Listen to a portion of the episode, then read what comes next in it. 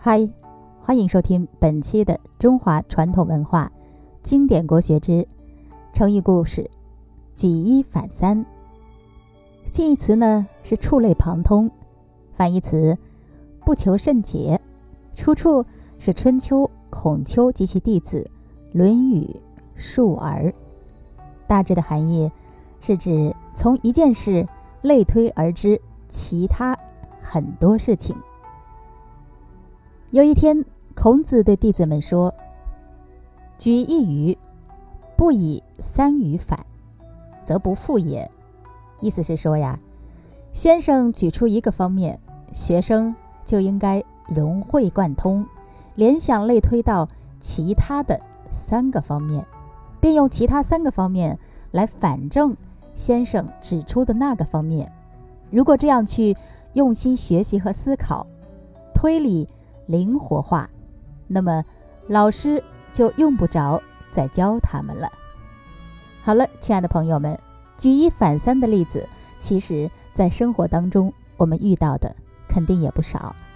总之一句话，灵活应用是关键。好，亲爱的听众朋友，由于时间关系，本期我们继续分享成语故事之“卧薪尝胆”，近义词。忍辱负重，反义词自暴自弃。出处汉司马迁《史记·越王勾践世家》。大致的含义是：睡在柴草上，品尝苦胆，形容啊刻苦自勉，奋发图强。春秋时的吴越两国战争不断，一次吴王阖闾。派兵攻打越国，反被越军打得大败，并且被越军射伤。阖闾临死前嘱咐他的儿子夫差，一定不要忘记仇恨。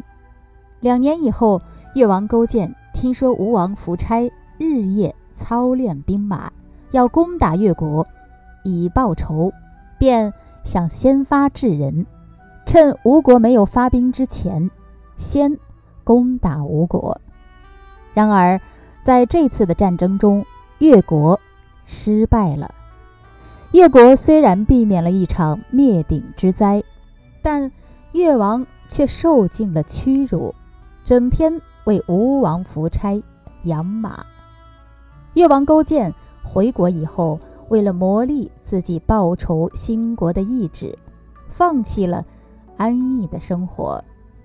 据说他睡在柴草上，并置胆于坐，坐卧即养胆，饮食亦尝胆。每次尝到苦味的时候，他还要大声对自己说：“勾践，你忘了战败的耻辱了吗？”勾践还亲自种田，平日里衣食极为简朴。他礼贤下士，关心百姓疾苦，重用良才。